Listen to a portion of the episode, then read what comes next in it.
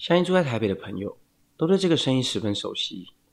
台北捷运通车至今已经迈向了第二十五个年头，那错综复杂的捷运网几乎涵盖了大台北都会区的每个角落，不仅是台北人通勤重要的大众运输工具，更是让来自外地的旅客多了一种更方便的选择。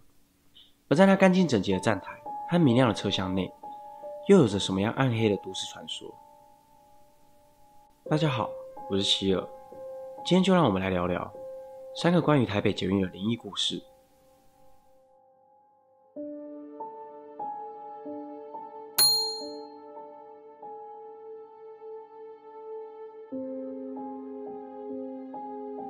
在人来人往的捷运站里，每天都有不少人次进出，多年来也发生过不少轻生事件，而捷运站内的清洁人员往往都是第一时间发现轻生者的人。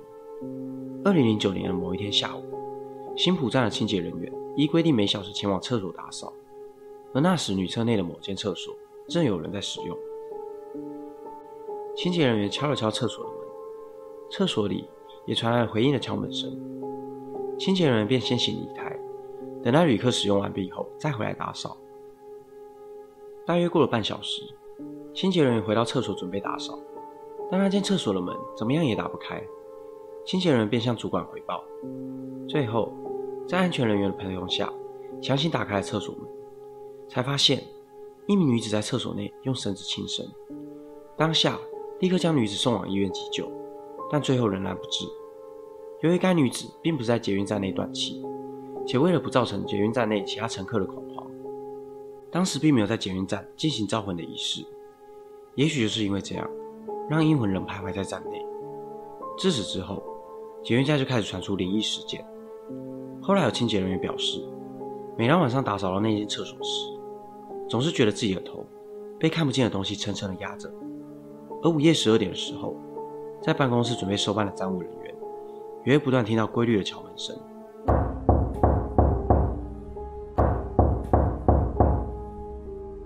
但打开门后，根本没看见任何人影，因为太过于诡异，让该名员工不堪其扰。因而请教其他单位。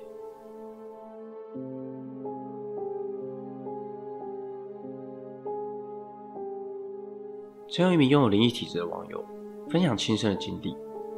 那天晚上，他和朋友相约一起到南市角逛夜市，大约逛到十点左右，看时间也差不多，他就和朋友散会，前往南市角站搭捷运回家。当时他觉得十分奇怪，才晚上十点。这时间在台北这繁华的都市还不算太晚，但进站的却只有他一人。由于南市角站是起讫站，于是他便走到最前排的夜间妇女车厢等待发车。等着等着，因为太累，他就睡着了。不知道过了多久，捷运发车了。突然间，他闻到一股刺鼻难闻的腐臭味。而当他再次张开双眼时，一个身穿白裙的女子就坐在他的对面，他的脸没有皮肤。全是血肉，两只手臂也腐烂到几乎只剩白骨。原来腐臭味是从那边传来的。虽然已经不是第一次看到，但当下他还是忍住了。他看了看车厢，一共有十五名乘客，但其中有九个是阴间的朋友。他们似乎都不知道自己已经不存在这个世界上，继续过着跟生前一样的生活。而这时，捷运刚好经过景安站，早期。捷运的月台未设置闸门，几乎每年都发生过跳轨事件。二零零三年十月十三日上午十点，从南市角站开往吉安站的列车司机发现车厢下方有异常的声响，便请维修部门的人员前往查看。一开始以为是列车机械发生故障，到了接近下午一点时，维修人员才在轨道区内发现散落的石块。调阅监视器后。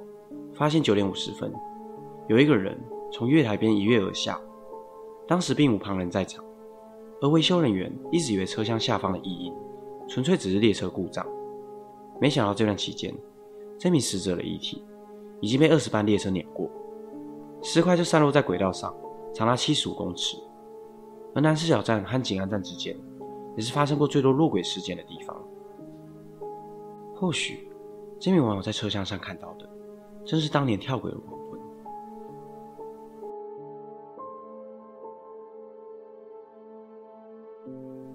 台湾最大的地下迷宫应属台北车站，集结了台铁、高铁、客运、捷运和近几年刚通车的机场捷运，靠着错综复杂的地下道彼此连接着，沿途还有许多店家、百货，成了台北地下街商圈，是一个规模大到能让人迷路的车站。而台北地下街一共有二十八个出口，相传曾有人走过一个不通往地面的第二十九个出口。台北车站附近有不少补习班，陈有名学生晚上补完习后准备回家，经过了地下街，他走到了一个出口，是和一般的路口一样的格局，通道里也有着明亮的灯。但奇怪的是，这个出口并没有像其他出口一样标记着编号，是一条往下楼梯。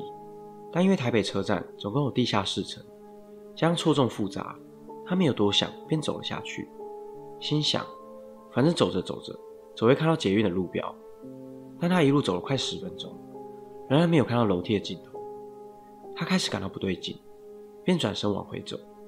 他突然听见楼梯下方传来了凄厉的悲鸣，伴随着低沉的轰隆声，在通道内传来浩浩荡荡的回音。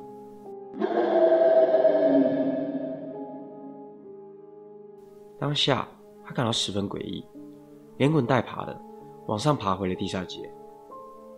然而，楼梯上方外的风景，并不是原先的地下街，而是一条古色古香的陌生街道。